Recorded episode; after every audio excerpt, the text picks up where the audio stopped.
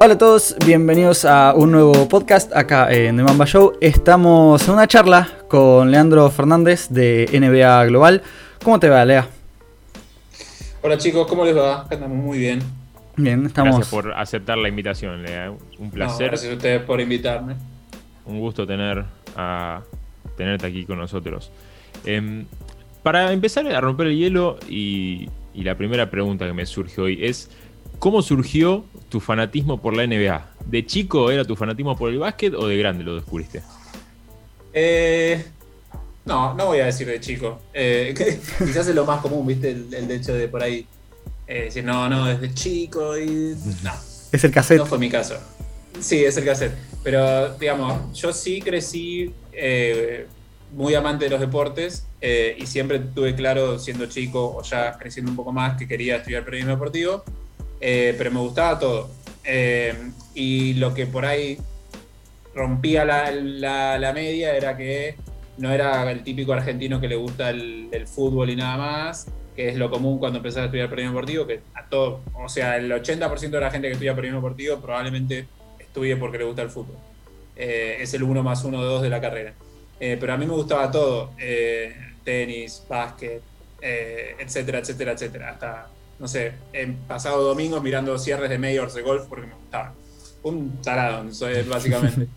Pero bueno, eh, en esa línea también me gustaba el básquet y cuando tuve la chance de empezar a laburar eh, como pasante y demás, eh, te preguntan, bueno, ¿ustedes qué les gustan? Y la mayoría es, no sé, de 30 pasantes, 28 dicen fútbol y yo dije, no, me gusta todo el resto. Y por ahí empecé por el lado del polideportivo y uno de, los, de, las patas era el básquet. Y ahí ya es como que lo que te gustaba por ahí un poco, pero no, no estabas especializado, ahí empezás a avanzar un poco más. Eh, y bueno, ya después se volvió parte del día a día. Eh, los ruidos de fondo son porque estamos en, medio de, la pandemia y, pasan esas cosas. Em, pero bueno, nada, ahí cuando ya empecé mi etapa laboral y profesional, ahí sí ya se hace como un hábito y una parte de tu, de tu día a día. Y hoy es algo que no, creo que no, no consigo mi vida sin el básquet y sobre todo sin la NBA porque, no sé, creo que ya mi mujer me quiere dejar porque aburro con el básquet y probablemente mi hija cuando vaya creciendo va a decir papá para de mirar básquet, pero bueno, ya es una cosa que se metió y no, no probablemente no salga. el básquet te permite eso, de por ahí no solo trabajar de eso y, contarlo y demás, sino además de conocer buena gente a través del básquet y eso está buenísimo. Hmm. ¿Y qué es lo que te lleva a decir yo quiero ir y analizar NBA y trabajar sobre la NBA más que la Liga Nacional o la Euroliga o, ligas normales, porque la NBA es otra cosa.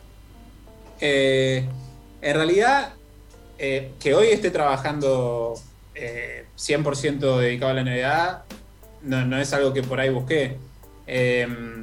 O sea, cuando yo empecé a laburar tanto en la pasantía en Clarín como después cuando empecé a laburar en, en Olé, el básquet no era que yo estaba escribiendo de NBA eh, escribía de todo el básquet y gran, no, gran parte no, probablemente el 90% del día a día en el diario era Liga Nacional, porque Liga Nacional, eh, bueno, en ese momento todavía se seguía jugando viernes y domingo, los televisados entre semana, y después cuando ya pasó a jugarse todos los días, era todos los días Liga Nacional, todos los días salir tarde del, diario, eh, pero era más que nada Liga Nacional, ir a la cancha de Boca, de Obras, de Lanús, Ferro, después cuando volvió, o sea, el 80% de, de, mi profesional, de, la etapa profesional era la liga. Más, obviamente, Manu que jugaba, eh, y todavía por ahí estaba Escola y Prigión y demás. Eh, pero el, lo, el grueso era Liga Nacional. Obviamente, la NBA estaba ahí y me gustaba. Eh, y, a ver, no descubro nada si yo que me gusta más. Está claro que me gusta más. Y la NBA es mucho más que un partido de básquet, es un show espectacular, es la mejor liga deportiva del mundo por infinitos motivos. Eh, entonces, es como que si te gusta el básquet y no te gusta la NBA, a mí particularmente me parece que hay algo raro en tu, en tu forma de ser. Eh, porque, qué sé yo, es como que, no sé, si te gustan los autos y, no quieras una Ferrari, no sé, por, por decir una pavada, o si te gusta comer eh, y no quieras ir al mejor restaurante del mundo. O sea, es, lógico que la NBA es el mejor lugar del mundo si te gusta el básquet. Respeto si te gustan otras cosas más, pero es extraño. A mí particularmente me gusta muchísimo más la NBA. Eh, y bueno, después mi carrera profesional me llevó a estar en un sitio 100% dedicado a la NBA. Entonces es como que si ya me gustaba más, después pasó a ser parte absoluta de mi día a día. Y bueno, espero que no, espero que no lo saque más. De todas maneras, eh, en, se termine mi trabajo acá o pase otra cosa, ya no va a salir de mi vida porque, o sea, me gusta demasiado la NBA como para decir no, no la veo nunca más. Eh, que sí, por, por, por caso, por una cuestión lógica de que mi trabajo me consume muchísimo más tiempo con la NBA, sí por ahí no consumo tanto la liga como la consumía antes. Eh, pero no quiere decir que no la consuma. Eh, pero bueno, la NBA hoy es absolutamente todo en mi día a día de laburo. Cuando estemos publicando esto, Ley Balean, eh, seguramente los playoffs estén a punto de empezar en la NBA. ¿Y cómo ves al debut de Facu Campaso con varios minutos en el, en el quinteto titular de Denver por las lesiones que tiene el conjunto eh, de Colorado. ¿Cómo lo ves de cara a la postemporada? Porque en temporada regular dejó un papel más que digno para lo que se esperaba de un base que venía a jugar del Real Madrid, sobre todo los eh, norteamericanos esperaban eso. Nosotros sabíamos que iba a haber eso y mucho más. ¿Vos cómo ves a Campaso de cara a la postemporada con Denver? Yo creo que ya su rol está bastante claro. Eh, puede mutar un poco más, más, menos minutos, de acuerdo a cómo evolucione físicamente Montemorris, que, volvió en el último partido ante Charlotte, y, de acuerdo a si vuelve y cómo vuelve Will Barton. Pero me parece que Facu ya es un jugador importante de la rotación de Denver. De hecho, eh, Jokic, eh, Michael Porter Jr. y Facu son los, que, los tres que más jugaron en los últimos 10 partidos. Hoy se acaba el número. Eh, entonces, ya está claro que es un jugador importante la rotación de Malone. Y está claro que es un jugador importante no solo por el contexto de lesiones, sino porque Denver lo necesita eh, en este contexto. Necesita su energía defensiva, necesita su contagio defensivo, necesita sus intangibles, su personalidad, su experiencia. Eh, entonces, eh, no creo que ni la vuelta de Montemorri ni la posible vuelta de Will Barton modifiquen mucho ese concepto de es un jugador importante. Puede jugar más, puede jugar menos después, pero me parece que ya hay una base eh, elevada de su rol, eh, si lo comparamos elevada, si lo comparamos con lo que fue el comienzo de temporada. Pero no, veo a Campaso jugando menos de 25 minutos eh, en los playoffs. Em, y bueno, o sea, creo que se transformó en un jugador importante en este post lesión de Murray, eso está claro. Y bueno, creo que históricamente hemos visto una mejor versión de Campaso en partidos eh, definitorios o en etapas decisivas de todo tipo de competencia, desde sus inicios en Peñarol en la Liga Nacional a eh, Real Madrid, Murcia, eh, selección. Entonces, por lógica, creo que va, que va a dar ese plus también en los playoffs. Y Denver va a necesitar ese plus en los playoffs. Bueno, después ya es una moneda al aire. Obviamente que necesitamos saber contra quién va a jugar. Y bueno, yo creo que, debería andar bien y si él anda bien, Denver va a tener más chances de eh, hacer algo que por ahí cuando se lesionó Murray eh, no se pensaba, porque cuando se lesionó Murray era el apocalipsis, era perder el cuarto lugar, eh, que ese cuarto lugar quede en manos de los Lakers y no caer más del cuarto y jugar con Lakers en primera ronda y perder con los Lakers en primera ronda. Era el 1 más 1, 2 de ese momento. Sin embargo, no pasó absolutamente nada. Eh, a veces hablamos al pedo eh, a la hora de hacer pronósticos, pero bueno, Denver siguió jugando bien, eh, siguió siendo ese equipo resiliente que demostró en los últimos años. Los Lakers se cayeron a pedazos y andás a ver contra quién juega Denver. incluso pueden jugar con los Lakers todavía. Hmm. pero bueno, si sea Portland, sea Dallas, sea Lakers, va a ser una serie complicada. Yo creo que es más jugable Dallas y Portland, pero bueno, veremos qué le toca. Hmm. Eh, cuando pasó el trade de Aaron Gordon, los, los Denver dejaron ir a RJ Hampton, que venía de jugar profesional en Australia, era un pick de primera ronda, tenía buenas credenciales. Eh, ¿Qué crees que, vio Malone en Campaso, por más que siempre le tiró flores, como para darle todas las riendas del ataque, sobre todo después de la lesión de Murray, cuando pasó a ser completamente titular? Eh, yo creo que, no sé si fue una cuestión de Malone queriendo hacerlo, sino más una cuestión de Marón necesitando hacerlo. No sé si mi hija coincide mientras eh, pero, eh, o sea, porque no solo se lesionó Jamal Murray, sino que el partido siguiente se lesionó a Montemorris y ahí ya indefectiblemente tenía que confiar en Campaso. Eh, y, y, en ese momento, o sea, te das cuenta por qué ficharon a Campaso, porque estas cosas pueden pasar. Obviamente que no ibas a pensar que, sobre todo, Jamal Murray se te iba a lesionar, porque claramente el techo de tu equipo baja pero las lesiones pasan en la NBA. Y bueno, está bueno tener un tercer base, en este caso, como llegó Campaso, con credenciales y personalidad suficiente como para aparecer en un momento clave. Y me parece que ese fue, esa fue la definición exacta de lo que pasó en el caso de Denver. Se te lesionó tu, tu principal jugador en la posición, en dos pasajes de la temporada se te lesionó el base suplente, eh, y así todo seguiste rindiendo bien porque tenías un tercer base con garantías para, para hacerlo. Eh, entonces, eh, eso define un poco lo que fue el fichaje de Denver. No sé si Malone en condiciones normales hubiese dicho, tomá Campaso, eh, llevame las riendas del equipo. Claro. Que también es medio, es medio, quizás es demasiado decir. Hmm, sobre todo con Murray. Del equipo sí, pero igual las, riendas del equipo son eh, pura y exclusivamente de Jokic. O sea, todo gira alrededor de él, eso está muy claro. Sí, está claro también que, y sobre todo desde la lesión de Will Barton, Facundo es el segundo. Eh, después de Jokic a la hora de llevar las riendas del equipo. Eh, pero fíjate que la mayoría de las ofensivas de Denver, eh, por más que la suba Facundo, el primer pase que da es a Jokic en el, en el codo y para jugar de espalda, porque el sistema de, Denver está seteado de esa manera. pero bueno, si hay algo que repitió Malone durante toda la temporada, incluso al principio, es que Facundo tenía el respeto de todos. y lo tenía porque eh, llegó siendo Facundo Campaso, que para Denver era algo. Quizás para el 95% de Estados Unidos o del público de Estados Unidos no era nadie, porque es así la idiosincrasia eh, norteamericana.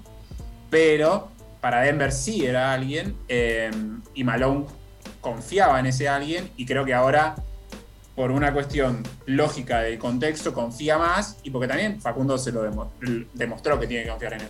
A ver, la NBA es mucho de aprovechar oportunidades y de, saber aprovechar esas oportunidades, porque a veces se presentan. En este caso a Facundo se le presentó una oportunidad única de ser titular, eh, probablemente uno de los desafíos más grandes de su carrera. Eh, y lo está respondiendo. O sea, la oportunidad estuvo, él podría no haberla aprovechado y hoy podríamos estar hablando de que Denver tiene una debilidad absoluta en la posición y sin embargo no pasó eso. ¿Por qué no pasó? Porque Facundo hizo todos los méritos para que no pasara. Primero llegó Campaso y hace un mes más o menos, un poquito más, llegó Gavidec a un Oklahoma, bueno, totalmente eh, último en la tabla, un tanque llevan en la espalda esos muchachos que es imposible. Eh, pese a hacer un buen papel en la burbuja de Orlando, que algo promete, es un equipo que promete a futuro. Em, que obviamente quiero dejar de lado ya Campaso, ¿no? La situación Campaso Nuggets, para meterme en lo de Deck Thunder. Em, ¿cómo, vas a, ¿Cómo ves que la adaptación de Deck a un Oklahoma, siendo él uno de los más grandes del equipo y sin parecer que, o sea, no tiene vergüenza y parece que juega en la liga ya hace 10 años. Eh, no, no me parece tan, o sea, sí me, sorprende, no, sé si me sorprende, pero me impacta el hecho de ver, wow, se está moviendo con naturalidad. Pero al mismo tiempo creo que el contexto eh, ayuda a eso, porque Oklahoma City hoy es un equipo es lo más parecido que hay a una situación de liga de verano o, de G-League. Eh, entonces tiene sentido, si te pones a pensar, que Deck eh, muestre soltura o se muestre completamente cómodo, porque, a ver, probablemente ningún jugador de, los que está usando hoy el entrenador de Oklahoma City tenga la experiencia y el, carácter y el recorrido de Gabriel Deck. Por más que sea un rookie para la NBA, eh, yo no, le compro a nadie que, no sé, eh, Kenrich Williams eh, tiene más experiencia o, tiene más, no sé, más cualidades que Gabriel Deck, que viene de ser estrella en la Euroliga. Kenrich Williams es un jugador que recién está empezando en la NBA y que está, es su mejor temporada y en un contexto completamente eh, perdedor, entre comillas, en Oklahoma City. no creo que ningún jugador de la, de la rotación hoy sea más que Deck. Ah, probablemente hay alguno. Obviamente que si juega Dort, está claro que Dort es un jugador importante ahora y en el futuro de Oklahoma. Eh, pero sacando a Jay y sacando a Dort, después son todos buenos proyectos eh, o interesantes proyectos, como Poku, por ejemplo, pero ninguno es un jugador hecho y derecho como es Deck. Deck hace dos días estaba brillando en la Euroliga. Eh, entonces, y por más que la Euroliga sea un nivel completamente diferente a la NBA, en este contexto de Oklahoma ningún jugador se asemeja a lo que puede ofrecer Deck. Entonces, ahí es cuando digo, bueno, tiene lógica que eh, se muestre desfachatado y se muestre suelto y se y se muestre produciendo rápidamente. Eh, ¿Eso le garantiza su lugar a futuro? No, obviamente. Eh, pero sí me soy muy optimista de lo que puede ser el, futuro de, de Gaby en Oklahoma por esto mismo, porque no es que el año que viene hacemos un chasquido de dedos y Oklahoma cambia por completo el plantel. algunos estarán, o, una buena parte de estos seguirán estando, eh, y después quedará a ver quién se suma desde el draft. Obviamente que Oklahoma va a tener un pick alto y este draft es muy bueno. Eh, pero hay muchos jugadores en la misma situación de deck de contratos no garantizados, de pruebas y demás. Y ahí es donde digo, bueno, un tipo con experiencia, con carácter, versátil, que es un jugador de equipo y demás, y que además le puede dar una cuota extra de experiencia a un plantel joven, bueno, me parece que hay que ser optimistas con ese escenario. Y sobre todo hay que ser optimistas porque es un jugador especial. O sea, no, cualquiera, eh, eh, por más que sea una estrella en Real Madrid, llega y juega con la soltura que juega él. Probablemente sea parte de su ADN de que no, no, le tiene miedo a ningún tipo de contexto y él juega con la tranquilidad como si estuviera en coloniadora. Pero bueno, eh, eso ayuda y es parte de su personalidad y probablemente le ayude pensando en su futuro, que obviamente lo de Deck es proyectado a la, a la, próxima temporada, como puede ser lo de Luca.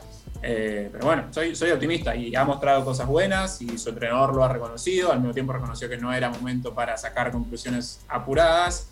Eh, nada, son 10 partidos. Es, como que tampoco ni siquiera que, me, que, meta 20 puntos en este contexto, vamos a decir, bueno, ya la rompe y tiene que ser titular. Es un contexto bastante eh, extraño el de Oklahoma como para sacar una conclusión muy arriba o una muy abajo. O sea, mayoría de los partidos los encontrás 40 puntos abajo en el tercer cuarto y, la mayoría de los que están jugando están en modo prueba. Hmm. Entonces por eso decía que es lo más parecido a una liga de verano. Vos ves un partido de liga de verano y son el que la agarra, la bartolea y se muestra y porque es así. El contexto es para eso. Eh, así que nada, en ese contexto se está moviendo muy bien. Hmm. Y proyectándolo a Gaby para 2021-2022. En el caso de que Oklahoma draftee a Evan Mobley o, siga drafteando eh, a internos y Dort siga haciendo el, el backcourt con, Shea, ¿qué expectativas puede tener Deck eh, con la competencia que tiene el puesto, que es prácticamente nula, como dijiste? Y, capaz puede pelear por ese puesto de titular si todo cae en, esa faceta de que no hay un alero que se suma al equipo. Eh, y yo probablemente, si Oklahoma draftea un nombre importante de este draft, eh, probablemente lo mande de titular el año que viene. O sea, tendría sentido, ¿no? Porque si tanto tanqueaste y tanto buscaste un pick alto, lo ideal sería que lo mandes a ruedo eh, rápidamente. No creo que la franquicia en plena reconstrucción y sin pensar que el año que viene va a pelear por play-in o playoffs, priorice darle la titularidad a, a Gabriel Deck por encima de su pick de lotería o pick top 3 o pick top 2 o lo que tenga.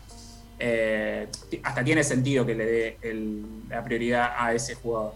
Pero bueno, más allá de eso, a ver, si Deck termina teniendo un rol de 20 minutos por partido el año que viene en la NBA, ¿quién va a decir que está mal? Absolutamente nadie. O sea, eh, son 20 minutos en la NBA. Eh, es como que me, me, voy a lo que pensaba por ahí al principio de la temporada, donde por ahí decíamos, no, y Campazo fue a Denver y hay dos bases adelante y no va a jugar. Y, o sea, fue a la NBA. ¿Por qué tenemos que pensar que porque es Facundo Campazo, porque está jugando en el Real Madrid y porque todos los argentinos lo recontra requeremos, que tiene sentido pensarlo de esa manera? ¿Por qué tenemos que pensar que va a tener que ir a un equipo NBA y tener 35 minutos del partido y ser titular y ser la estrella? No. Eh, es erróneo pensarlo de esa manera. Entonces, si el año que viene tiene 20 minutos por partido en Oklahoma City Thunder, es un primer paso completamente exitoso en la NBA. Eh, así que nada, yo creo que puede tenerlo. O sea, sea titular, sea suplente, lo que sea, me parece que puede tener un buen rol el año que viene. Eh, dependerá mucho de lo que hagan, no, no en la agencia libre, porque no creo que Oklahoma eh, apunte a la agencia libre, de hecho creo que en la última agencia libre no fichó, eh, porque Mukala ya estaba en el equipo, si mal no recuerdo. Así que va a ser una cuestión de qué pasa en el draft y cómo se acomoda después el equipo, pero en este contexto ya tiene 20 minutos y no veo por qué en un contexto ya habiendo pasado pretemporada y ya teniendo claro por ahí qué quiere Oklahoma en la próxima temporada, bueno, voy a tenerlo esos 20 minutos o incluso un poco más. Pero, de nuevo, soy eh, absolutamente optimista sobre lo que puede hacer eh, en la NBA y en este contexto Oklahoma. Me parece, eh, si te pones a pensar el contexto en el que llegó Facu, en el que llega Deck y en el que llega Luca, el de los tres, el mejor desde el punto de vista individual, probablemente sea el de Deck. porque Facu llegaba recontra atrás y Luca, bueno, hoy es una moneda al aire, porque no sabes qué puede llegar a ser eh, Nueva York el año que viene. Eh, así que nada, hay que confiar en ese escenario positivo desde el individual para, para él. Tema de Luca Vildosa, justo mencionaste. Eh, para nosotros, charlándolo entre los chicos del podcast y demás, decíamos, era el mejor prospecto argentino, sin contar a Volmaro en cuanto a edad, ¿no? Pero era el jugador más NBA que había en el país, era Luca Vildosa vos lo veías así y decís, al fin, llegó. Sí. O, sea, el, juego de Luca eh, tenía cosas que hablaban 100% NBA. Eh, pero bueno, también está bueno que Luca reconozca que eh, el talento solo no alcanza. y el talento lo tenés que trabajar, y el talento lo tenés que pulir y lo tenés que desarrollar. desde el punto de vista 100% del talento, sí, Luca era, o sea, hablaba NBA, pero a ver, si voy al Luca de Quilmes, incluso la última etapa de Quilmes, vos decías ir a NBA y no, no estaba listo, pero ni por casualidad. De hecho, él llega a España y no juega automáticamente en el Vasconi, o sea, porque no estaba ni siquiera listo para ese nivel. Eh, sí le necesitó un proceso de 3, 4 años para crecer y convertirse hoy en un jugador, eh, o en un potencial jugador NBA. Eh, pero sí, desde el punto de vista de talento en sí, claramente Luca era un talento en NBA. pero bueno, llegó a convertirse hoy en un gran jugador eh, en Europa y ese gran jugador en Europa le permite tener esta chance en NBA. Que, de nuevo, pasará por ver qué, qué hacen los Knicks, que siempre son medio. Mm, cosa que no la puedes leer mucho. Eh, pero bueno, llega. También, yo soy optimista con lo que puede llegar a pasar con Luke. Es, tiene bastantes condicionantes su, su, caso, ¿no? Pero nada, si te firman un contrato de cuatro años, por más que no sea garantizada una, una gran parte, por algo será. Eh, así que, ah, soy optimista también con el escenario de Luca. Hmm. Los Knicks encima tienen muchas decisiones que hacer esta offseason. Y, a mí me parece que a Vildosa lo traen y no juega ahora. No solo porque lo van a probar en, los Juegos Olímpicos y en, la Summer League, sino porque creo que ya saben lo que les puede llegar a aportar y, están preparados para, para que sigan la franquicia. Eh, pero con todo lo que tiene que hacer Nueva York, de Intiliquina, que Peyton es expiring y que tiene el tema de, de Rick Rose ahí dando vuelta, ¿cómo ves la pelea por entrar en la rotación de Bildosa? Eh, es que hoy, si vos me preguntas cómo es la pelea hoy, está recontra dentro de la rotación. Probablemente sea titular, porque hoy, para la próxima temporada solamente tienen dos contratos eh, entre los bases, ¿no? Bildosa y, y Quickly. después no tiene más. Eh, si, me, preguntas qué va a pasar, yo creo que deberían renovar a Derrick Rose. Claramente eh, hoy es el segundo mejor jugador del equipo, por detrás de Randall. Eh, y por algo ya está jugando más de 35 minutos por partido. Primero no solo porque está jugando espectacular, sino porque es 100% de, del ADN Tips y porque lo necesita.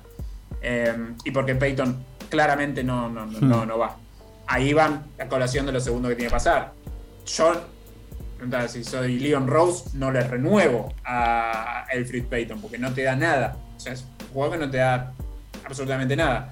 No es bueno ofensivamente porque tiene recursos bastante limitados. Es correcto en defensa, pero tampoco es como. Es intrascendente. Es uno de los jugadores más intrascendentes de la temporada, probablemente, Payton. Eh, y Tiliquina ya creo que es caso jugado en Nueva York. Sí, como, como Knox. Cuarta temporada. Eh, qué sé yo. Yo tampoco veo que, o sea, si, si no trascendieron en esta temporada donde los Knicks eh, dieron un paso al frente clarísimo, y claramente no, no, no, no va. Eh, entonces, ahí en escenario me dejas, en ese escenario me dejas tres: Weekly, Rose, Vildosa. Mi hija coincide. Eh, después, obviamente, creo que los Knicks van a buscar un base en la agencia libre. Eh, después, ¿qué hay en la agencia libre? Y no sé si hay mucho. Porque Chris Paul va a tomar su opción de, contrato con Phoenix, obviamente. El otro día leí que Lauri, que los Knicks iban a estar interesados en Lauri, pero no sé si Lauri va a estar interesado en los Knicks porque no, no van a, no creo que los Knicks sean aspirantes a, campeón el año que viene. O sea, sí, por ahí si retocan todo el equipo, eh, pueden tener alguna chance, pero no veo peleando campeonato y creo que Lauri por ahí tiene más sentido que vaya a un equipo, no sé, como Miami, que se mencionó, se viene mencionando, que probablemente tenga más aspiraciones de llegar por lo menos a una final de conferencia. Eh, Conley probablemente siga en Utah, más allá de que esa gente libre sin restricciones, creo que se habló de que quería seguir en Utah. Y después entran los dos nombres que creo que tienen más sentido. Eh, Dennis Schroeder y Lonzo Ball. Eh, completamente diferentes los jugadores. Eh, todo parece indicar que Schroeder va a seguir en los, Lakers. A ver, rechazó una oferta de renovación ya, pero parece que el interés está. y Lonzo, cada vez donde a mí me parece que los Knicks van a ser una de los Knicks, me parece que le van a tirar un contrato estúpidamente alto a, a Alonso Ball. Eh, porque, porque probablemente si le tiran un contrato de esa manera, eh, New Orleans diga, bueno, no, para. Eh, tengo el máximo de Ingram, le voy a tener que renovar a Zion por el máximo próximamente. Y no sé si Lonzo me va, no sé, es un jugador de más de 20 millones de dólares, como probablemente le puedan tirar los Knicks porque tienen espacio salarial. entonces, por ahí Alonso se lo pueden sacar a New Orleans. y si Lonzo llega a los Knicks, Lonzo automáticamente es el titular de ese equipo por, condiciones de él y porque además es un base eh, con mucha capacidad defensiva que le va a encantar a Tibo. Eh, así que ahí sí Luca seguiría un poco más atrás, pero bueno, tampoco es que tiene que ser 1, 2, 3 y ya está. Eh, o sea, sea Alonso o el que sea, Quickly, Rose y lo renuevan y después ya está. No, porque los Knicks este año han usado doble base durante varios momentos, Luca puede jugar tranquilamente corrido en entonces de nuevo, súper condicionado su escenario, porque mucho depende de lo que hagan los Knicks en la agencia libre eh, y también en el draft, ¿no? Eh, donde también puede haber un traspaso al voleo de lo que sea. Entonces, bueno, lo que sí tengo claro es que los Knicks claramente van a buscar cosas fuertes, hmm. porque si esta temporada dieron un paso al frente con lo que tenían, probablemente crean que la, temporada que viene eh, puedan dar un paso más, y ese paso más significa buscar nombres fuertes.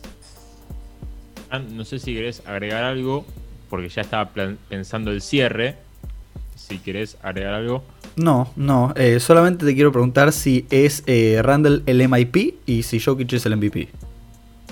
Eh, sí, a principio de temporada no lo pensaba así lo de Randall, pero porque no creía mucho en lo que podían llegar a ser los Knicks, pero claramente lo es.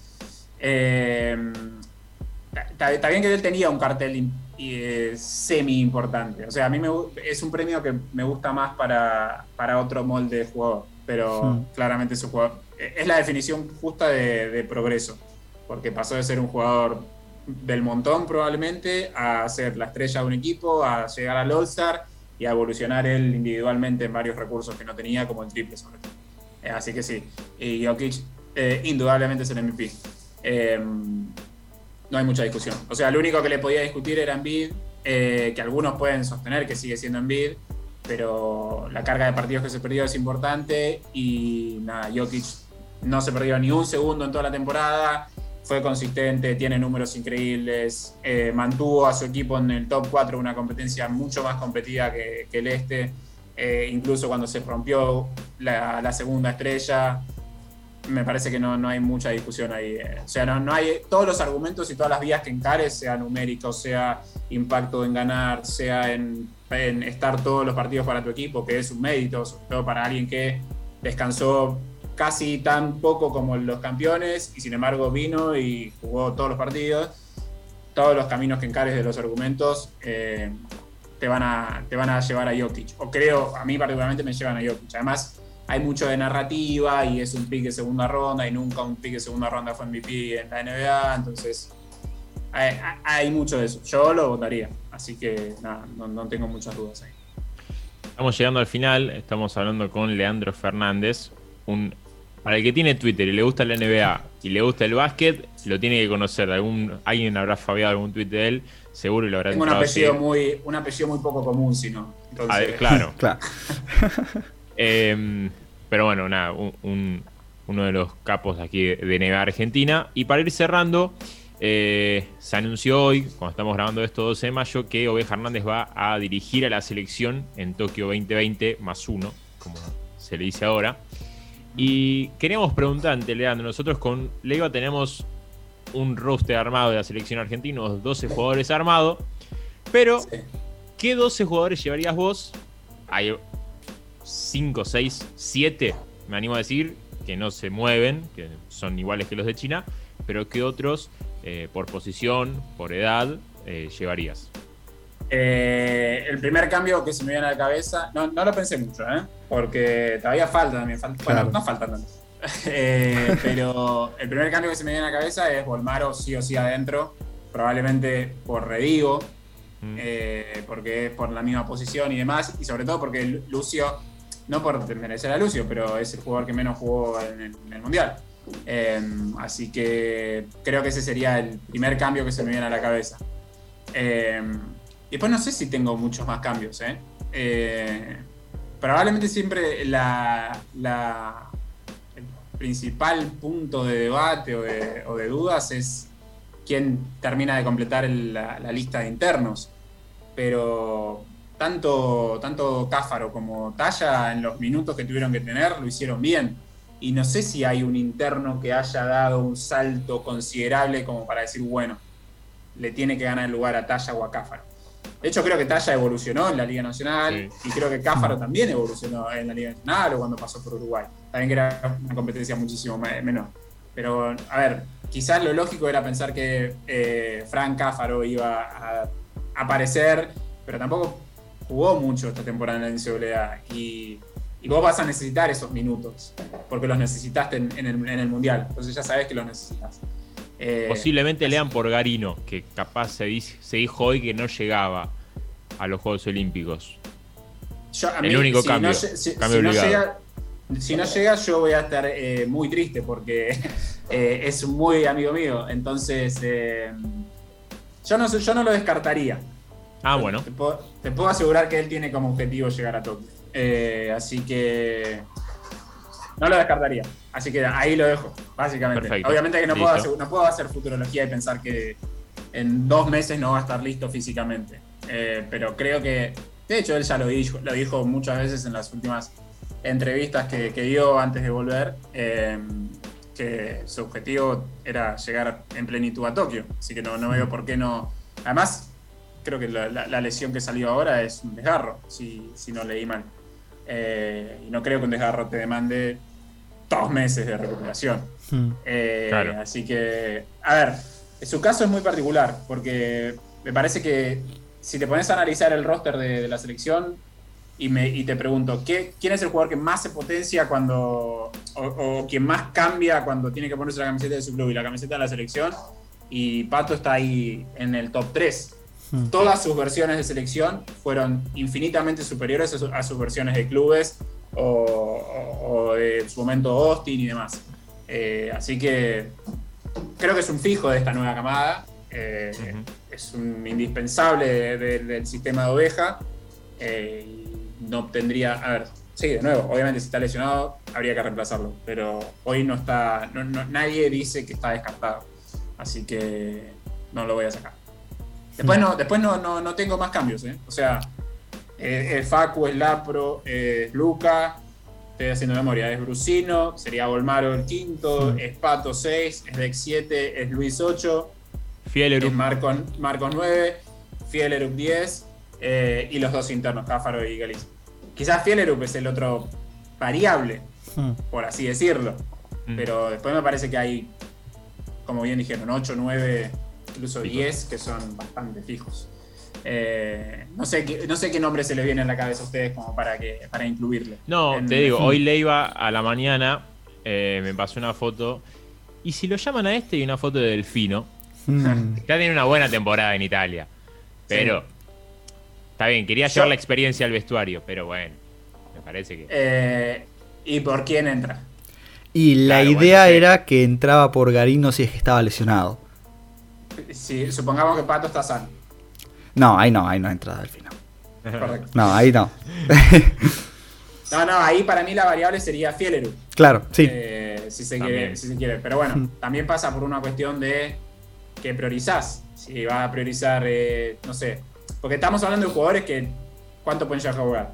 8 minutos, 10 minutos como mucho, Hmm. viendo lo que fue el último mundial. Entonces ahí priorizás si le das rodaje al más joven o si le das eh, minutos y una despedida al experimentado. Eh, pero bueno, después es como que también si entramos, eh, si debatimos los, los jugadores 11 o 12 que juegan 4 minutos, por ahí bueno, es un debate que está bueno, es rico, es divertido, pero el núcleo fuerte se centra en 8, 9, 10 jugadores y, y esos están bastante fijos, así que... Hmm. Fran, se nos va acabando el tiempo de esta reunión. Eh, podríamos ya ir cerrando la entrevista, la verdad. Leandro, ha sido un placer hablar contigo. Una dosis de NBA, eh, de la mirada de NBA de uno que sabe, en serio. Eh, así que nada, encantados de, de tenerte aquí en The Mamba Show compartiendo un ratito con nosotros. Bueno, gracias por, el, por la invitación, chicos. Perdón por los ruidos de fondo, pero bueno, No. es el, el tema de tener una niña de tres meses y un perro que es un poco intenso cuando tocan el timbre, como sucedió en el medio del- de la grabación. No, me parece que le Bueno. agrega, le agrega al- al- a los efectos especiales. Es el pod- podcast real, la Sí. vida real. Bueno, gracias Leandro. Y así cerramos también el episodio de este podcast, episodio especial aquí en The Mamba Show. Nosotros nos reencontramos más adelante. Chau.